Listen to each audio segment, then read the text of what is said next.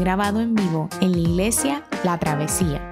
Nos alegra que puedas utilizar este recurso y esperamos que sea de bendición. Queremos que sepas que nuestra más profunda convicción que no importando cuán útil sea esta grabación, nunca podrá sustituir la experiencia de pertenecer a una iglesia local. Sería un placer tenerte junto a nosotros en la travesía, pero de no poder ser así, nos gustaría ayudarte a encontrar una congregación donde puedas pertenecer y servir. Una vez más, nos alegra que puedas utilizar este recurso.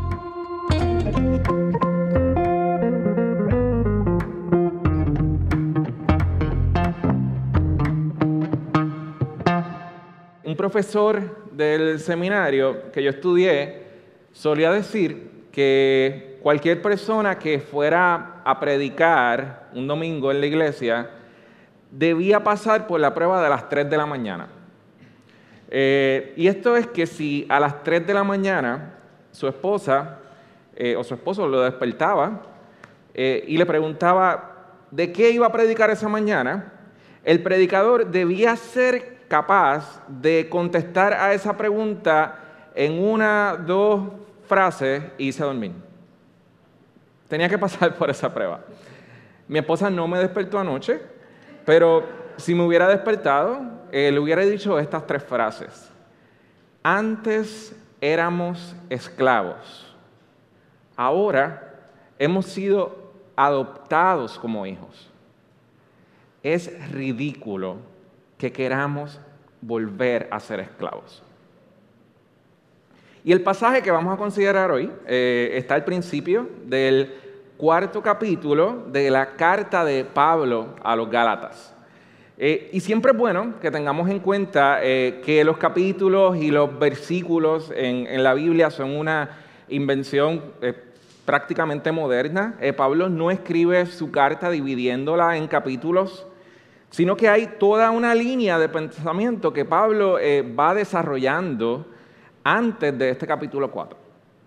Y lo que Pablo está desarrollando, para resumir, desde el capítulo anterior, el capítulo 3, es que hace muchos años Dios hizo una promesa a un hombre llamado Abraham, de que a través de su descendencia iban a ser benditas todas las naciones de la tierra. Y tiempo después, eh, Dios le dio a un descendiente de Abraham llamado Moisés un código legal, una ley que no invalidaba la promesa de bendición que Dios le había hecho a su padre Abraham, sino que mostraba cuán vigente seguían siendo esas promesas.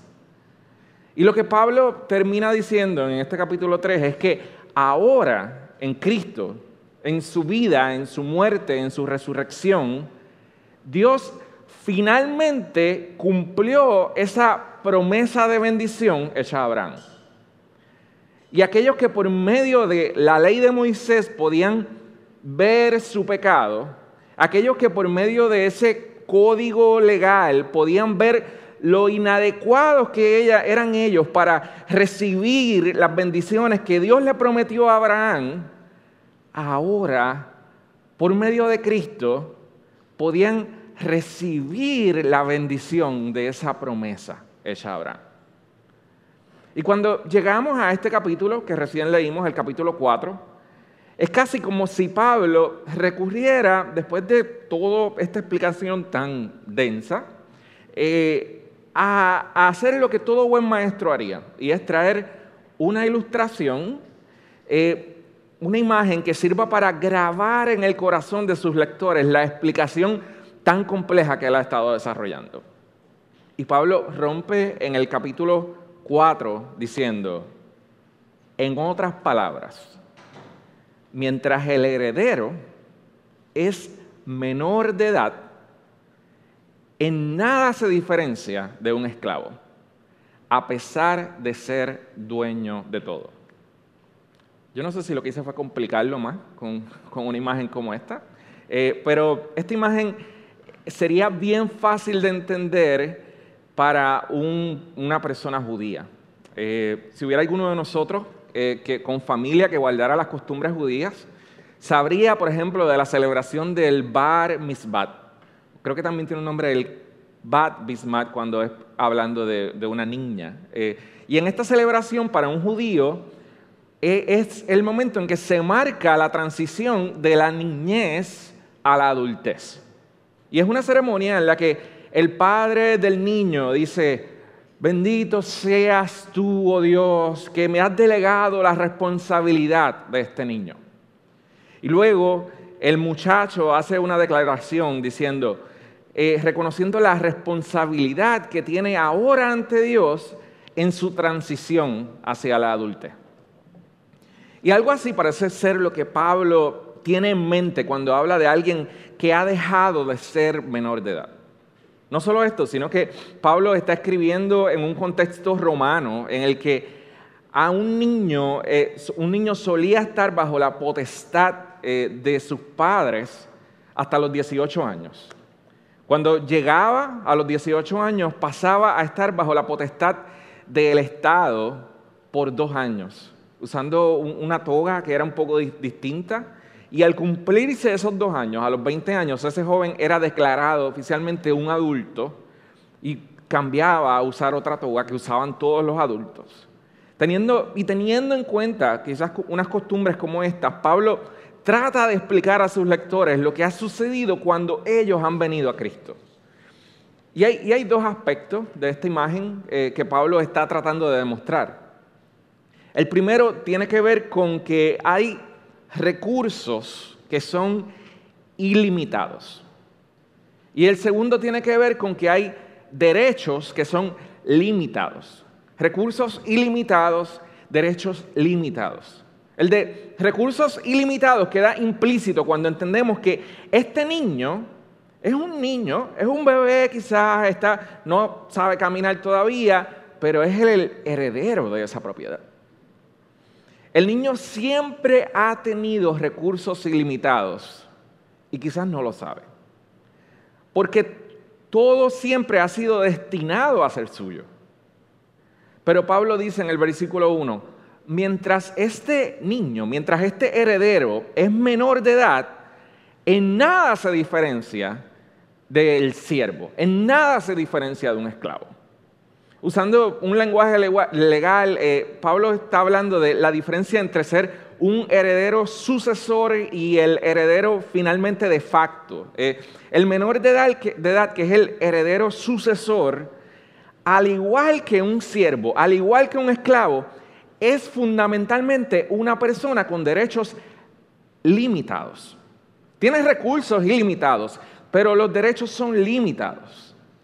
No porque alguien esté abusando de ese niño, sino por su condición de niño, porque es menor de edad, dice Pablo en el versículo 2, sino que está bajo guardianes y tutores hasta la edad señalada por el Padre. Y en el versículo 3, Pablo comienza a explicar su ilustración diciendo, que la vida cristiana es precisamente eso. Un movimiento desde una relación de esclavitud hacia una relación donde hay derechos ilimitados. El niño ya no es niño. Ya puede disfrutar de toda su propiedad. Ya puede disfrutar de todo lo que le pertenece. Porque ya no es niño, ya no es un menor de edad.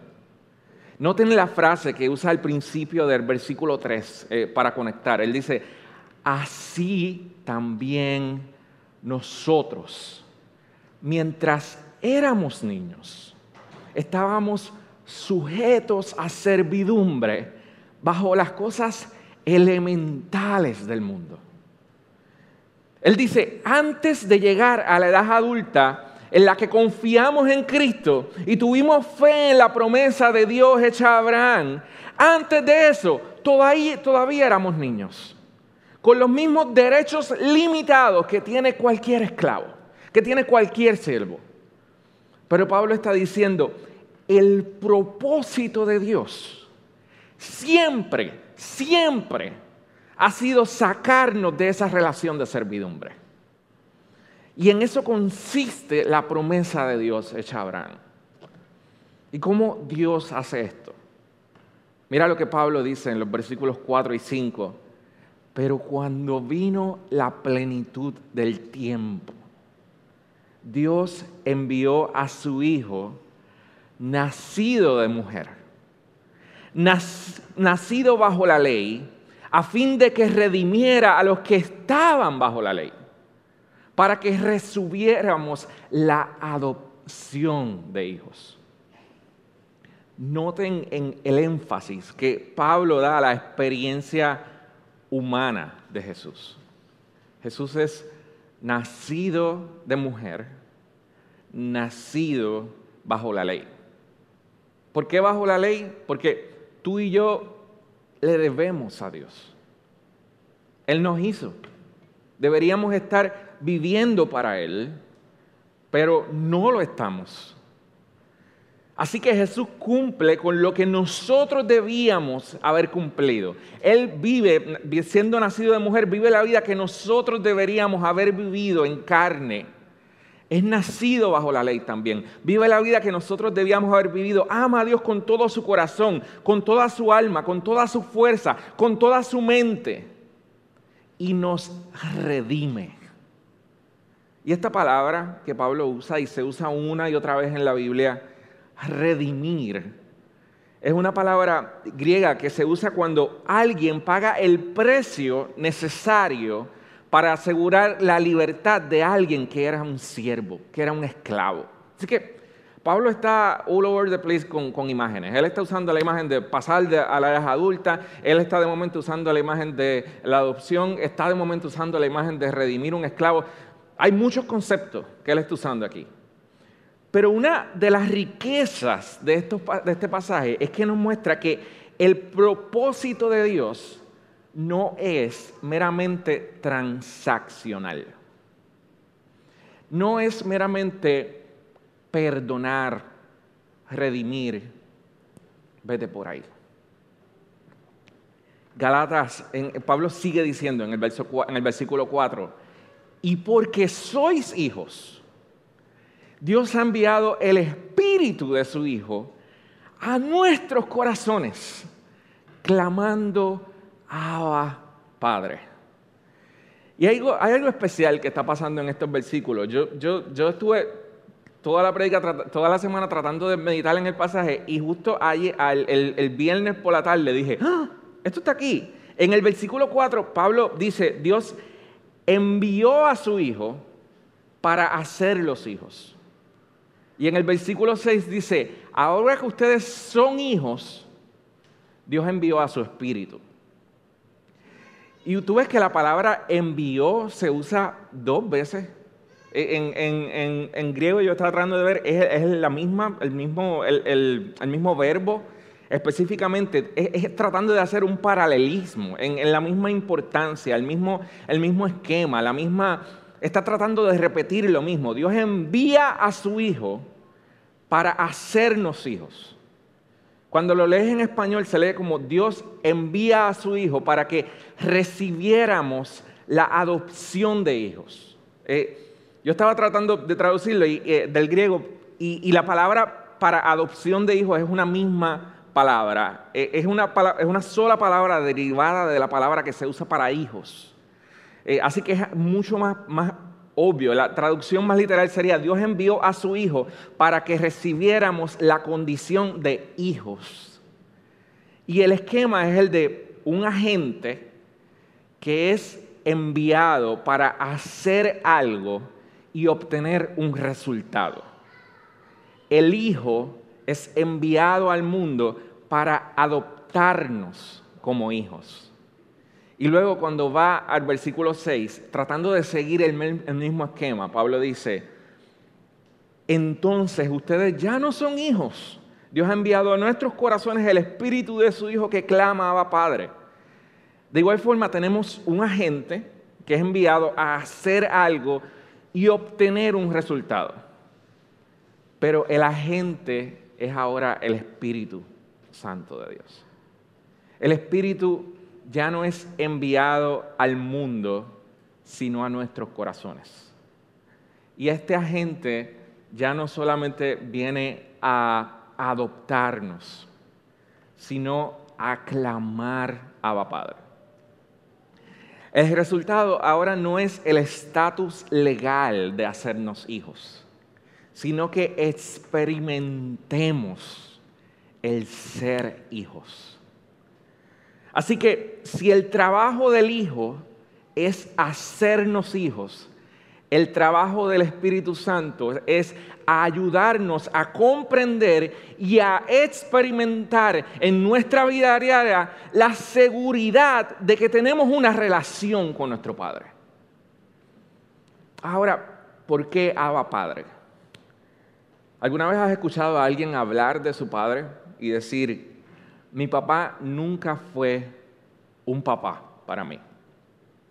Y en muchos casos lo que alguien que dice, dice esto está queriendo decir es decir, mi papá fue mi creador biológico, me trajo a la existencia, pero nunca tuvo conmigo la relación que debería tener un padre con su hijo.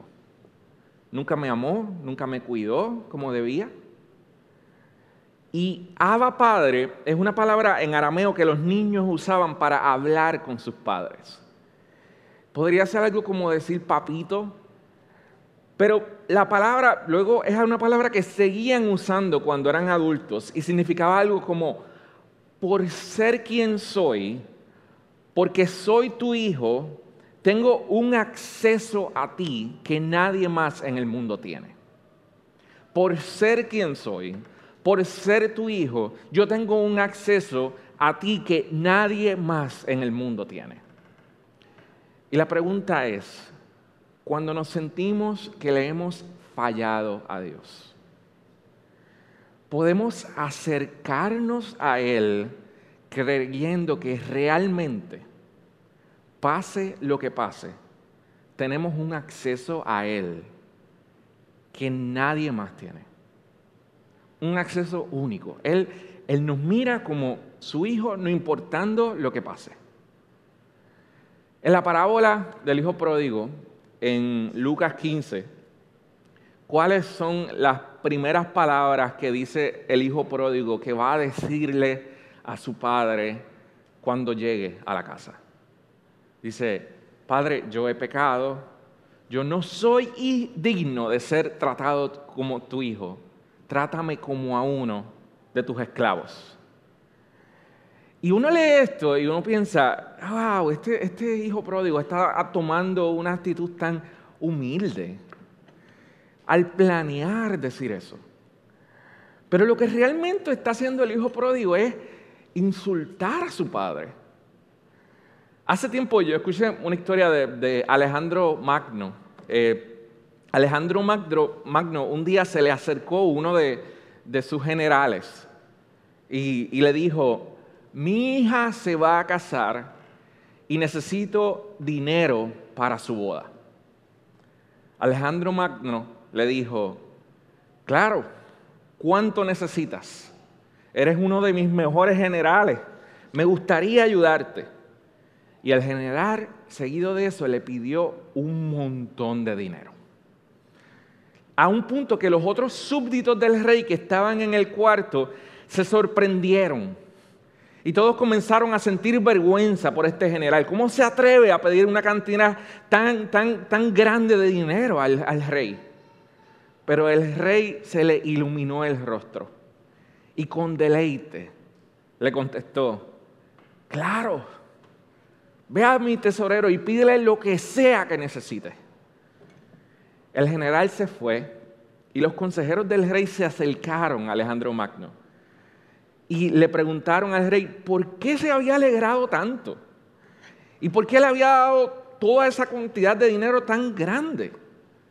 Y el rey le contestó, este hombre me hizo un gran honor al pedirme tanto dinero, porque demostró que de veras él cree que yo soy increíblemente rico. Y de veras él cree que yo soy increíblemente generoso cuando el hijo pródigo planea decirle a su padre que lo trate como a uno de sus esclavos, él está diciendo a su padre, yo no creo que mi padre sea lo suficientemente rico. Yo no creo que mi padre sea lo suficientemente generoso para yo seguir siendo su hijo. Y está insultando a su padre. Y lo que Pablo está diciendo a los Gálatas en este pasaje es que Dios envió a su hijo para hacernos hijos.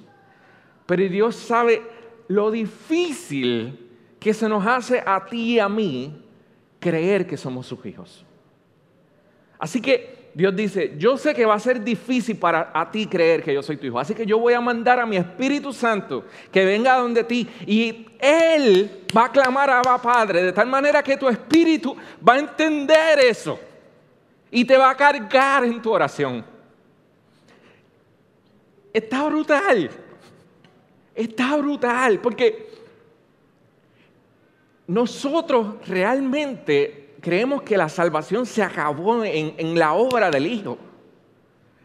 Y es como decir, qué bueno que me perdonó, qué bueno que me salvó, ah, ya no soy un esclavo. Pero Él sabe que nosotros aún nos vamos a seguir sintiendo esclavos. Y, para mí fue importante al, al, momento de estar preparando la predicación, el momento de decir, ok, ¿qué yo quiero decir? Yo quiero decirle a la iglesia, iglesia, eres adoptado por Dios. Reconoce eso, eres adoptado por Dios. Pero realmente eso no es lo que estaba diciendo Pablo. Pablo está diciendo, Dios sabe que nosotros no nos los vamos a creer. Dios lo sabe. Así que Él prometió que cuando tú ores, el Espíritu Santo va a venir y Él te lo hace creer, te lo va a hacer creer una y otra vez, una y otra vez, porque tú no te lo vas a creer. Así que la obra de la salvación, la obra de, de, tener una relación por gracia, no acaba en la obra del Hijo. Se experimenta diariamente en la obra del Espíritu. No, es, no se acaba en la cruz, la obra de la cruz sigue cada momento que tú estás orando. Es la obra del Espíritu Santo acompañándote cuando tú no puedes. Si tú piensas que no me voy a poner a orar porque no puedo, estás menospreciando la obra del Espíritu. Estás menospreciando la obra del Espíritu que está ahí para acompañarte cuando sientes que no puedes. Pablo dice, Dios ha enviado a nuestros corazones el Espíritu de su Hijo, que Él está clamando a Padre. La invitación no es a decir, Dios ha enviado el Espíritu de su Hijo para que tú clames a Padre. Es decir, el Espíritu va a estar gritando, Abba Padre, Abba Padre, a nuestro Espíritu. A tal grado que nuestro Espíritu se lo comienza a creer. En la parábola, el hijo no cree en la gracia ni la generosidad de su padre y por eso prefiere que su padre lo trate como un esclavo. ¿Y qué hace el padre? Corre donde él, lo besa, lo abraza y prácticamente lo carga dentro de la casa cuando el hijo no tiene ni la fuerza ni la moral para hacerlo. Eso es lo que Pablo dice que el Espíritu Santo hace con nosotros cada vez que nos acercamos al Padre en oración. El Espíritu viene y nos ayuda a experimentar que hemos sido adoptados por Dios. Nos carga, nos lleva a la casa y nos grita, Él es tu Padre. El propósito de Dios nunca fue solo adquirir nuestra salvación por medio de su Hijo sino asegurar nuestra adopción como sus hijos por medio de su Espíritu. ¿Y cómo experimentamos nuestra adopción en nuestro diario vivir? La palabra de Dios nos enseña que el Espíritu de Dios nos acompaña cuando oramos, en los momentos en que abrimos la palabra de Dios. En nuestros tiempos de estar en la presencia de Dios, el Espíritu testifica a nuestro corazón que somos hechos hijos de Dios. Entonces, Iglesia de la Travesía, feliz año nuevo. Si te estás proponiendo algo en este año, ora. Ora. Ora con confianza. Ora. Ora con confianza. El Espíritu de Dios ha prometido acompañarnos en nuestra oración. Y cuando tú no puedes orar y cuando tú no tienes las palabras para orar, el Espíritu intercede por nosotros con gemidos indecibles. El Espíritu clama a nuestro corazón. Pero tienes que orar. Acércate. Aunque no sepas cómo empezar. Trata es orando y pasando tiempo en la palabra que realmente podemos entender nuestro estatus de hijos en Cristo. No porque sea algo completamente intelectual, sino porque es una experiencia. Y créanme, estás viniendo a una iglesia presbiteriana y te estamos diciendo, no es algo intelectual, es una experiencia. Eso es grande. Eh, San Agustín decía que lo que realmente nos hace ser quienes somos no es tanto lo que pensamos de nosotros mismos, sino lo que amamos. Por ejemplo, nosotros podemos decir, yo creo en Dios, yo creo en la gracia, yo creo en la doctrina de justificación, pero realmente amar al dinero tanto que nos consuma y amar tanto al dinero tanto que, y, no, y, no, nuestra creencia en las doctrinas que repetimos. Nuestro dinero va a ser va a capturar nuestra imaginación, va a ser lo que nos apasiona, va a ser lo que nos frustre, va a ser lo que nos deleite, porque es lo que amamos. Y, y como único podemos cambiar quienes somos es pasando tiempo amando lo que es correcto. Yo amo más a mi esposa cuando paso tiempo con ella. Yo amo más a mis padres cuando paso tiempo con ellos. Yo amo, los amo más a ustedes cuando me reúno aquí y los veo y comparto con ustedes. Es pasando el tiempo que tú amas lo correcto. Es amando a Dios en oración como ocurren cambios en nuestra vida. Es, es la, fuerza de la costumbre de amar algo. El propósito de... Eh, el que leía esto, el propósito de Dios nunca fue solo adquirir nuestra salvación por medio de su Hijo, sino asegurar nuestra adopción como hijos por medio de su Espíritu. Como único podemos cambiar quienes somos es pasando tiempo amando las cosas correctas.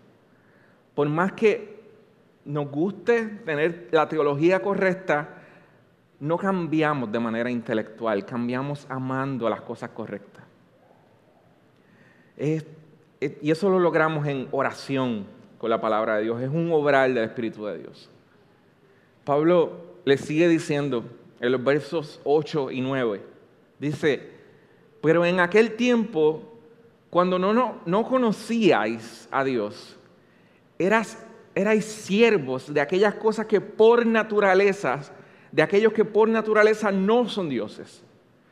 Pero ahora que conocéis a Dios, o más bien, que sois conocidos por Dios. ¿Cómo es que os volvéis otra vez a las cosas débiles, inútiles y elementales a las cuales deseáis, deseáis volver a estar esclavizados de nuevo? Pablo está diciendo, no es solo que ustedes conocen a Dios, es que ustedes saben que son conocidos por Dios es que ustedes han experimentado intimidad con Dios. No pueden seguir viviendo como esclavos después de que ustedes experimentan eso. No hay por qué seguir viviendo como esclavos. Tenemos que dejar que el Espíritu Santo, a través de la palabra de Dios, defina quiénes somos. No sé cuántos han escuchado el, himno sublime, gracia del Señor, que a mí, un pecador, salvó. Este himno fue escrito a principios de 1800 por un predicador inglés que se llamaba John Newton. John Newton, antes de ser predicador, era conocido como un traficante de esclavos. Y al venir a Cristo se convirtió en uno de los más importantes abolicionistas de la esclavitud de su tiempo. Y algo interesante de la historia de John Newton es que una vez se convirtió, él tomó un verso de la Biblia, de Deuteronomio, y lo puso en un lugar de su casa donde siempre lo pudiera ver, en la habitación que más frecuentaba en su casa. Este verso era Deuteronomio capítulo 15, verso 15, que dice, recuerda que fuiste esclavo en Egipto y que el Señor tu Dios te dio libertad. Esta era la dieta diaria de Newton. Repetirse a sí mismo. Recuerda, tú fuiste un esclavo. Y la ironía es que precisamente él había sido un traficante de esclavos. Pero Newton sabía que para servir a Cristo, él debía recordarse una y otra vez que él ya no era un esclavo. Porque en la cruz Jesús pagó el precio para que él dejara de ser un esclavo. Cuando leemos los evangelios, siempre que Jesús ora, le llama a Dios Padre. Incluso lo llama en una parte Abba Padre. Pero solamente hay una ocasión en la que Jesús ora y no llama a Dios Padre. Y es cuando está en la cruz. Él ora y clama, Dios mío, Dios mío, ¿por qué me has desamparado? Y es, difícil entender por qué no llama a Dios Padre en un momento tan difícil. Pero Jesús está experimentando una ruptura en una relación con su Padre Celestial. En la cruz, el Hijo se convirtió en un esclavo para que tú y yo pudiéramos ser adoptados con el Hijo. No tenemos por qué seguir siendo esclavos por los méritos de Cristo, por la obra de su Espíritu. Nosotros somos llamados una y otra vez hijos. Tú no tienes por qué seguir siendo un esclavo a las cosas que estabas esclavizado en el 2020 Dios te puede hacer su hijo esta mañana. Habla con nosotros. Queremos que tú comiences a experimentar una relación con Dios como tu Padre. Y si tú eres un hijo, entonces no vivas como un esclavo. Vive bajo la guianza de la palabra y el poder de su espíritu. No vivas como un esclavo. Oremos. Padre, gracias por enviarnos a Cristo y enviarnos a tu Espíritu Santo, Dios. Gracias porque no solo nos liberas, sino que nos adoptas, Dios. Padre, muchos de mis hermanos aquí siguen luchando con, con el pecado y la culpa. Y yo te pido por favor, Señor, que tu Espíritu Santo los abrace hoy, Señor. Que clame a su Espíritu, Abba Padre, Abba Padre. Muchos de mis eh, eh, hermanos luchan con adicciones, muchos de mis hermanos luchan con soledad. Yo te pido, Señor, por favor, que tu Espíritu Santo les haga saber hoy cuán amados son por ti, Señor. Y que el poder de tu Espíritu Santo está ahí para darles poder, Dios. Nos acercamos este día, Señor, a tu mesa como hijos, Dios. Esta es la mesa donde tú proclamas tu acto de adopción, Dios. Esta mañana celebramos nuestra adopción cuando comemos el pan y tomamos el vino. Te pedimos que tú uses estos elementos para hablar a nuestro corazón, para que tu Espíritu hable a nuestro corazón, Dios. Y darnos seguridad de la identidad que tenemos en Cristo, Dios. En el nombre de Jesús oramos.